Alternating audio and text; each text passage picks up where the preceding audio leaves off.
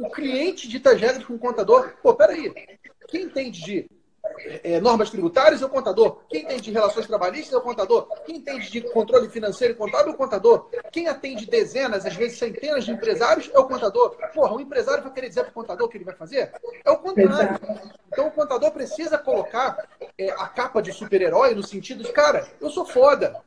Eu sou foda naquilo que eu faço. Exatamente. Empresário, eu estou te orientando, porque essa orienta orientação ela tem fundamentação, ela tem, ela tem respaldo prático.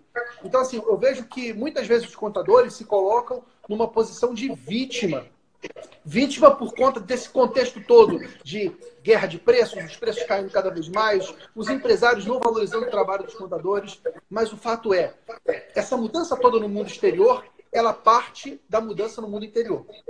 E eu acredito Concordo, absolutamente. é a sua mudança de mentalidade que ela vai gerar uma mudança de ação. E quando você age diferente, todo o seu entorno muda e melhora. É, então, assim, os dois pontos. Ajuda quem, quem quer ser ajudado, não quem precisa. E segundo ponto, você é autoridade técnica. Então, quando o seu cliente falar, quando você falar, ele tem que ouvir e considerar. Você é o foda nessa relação.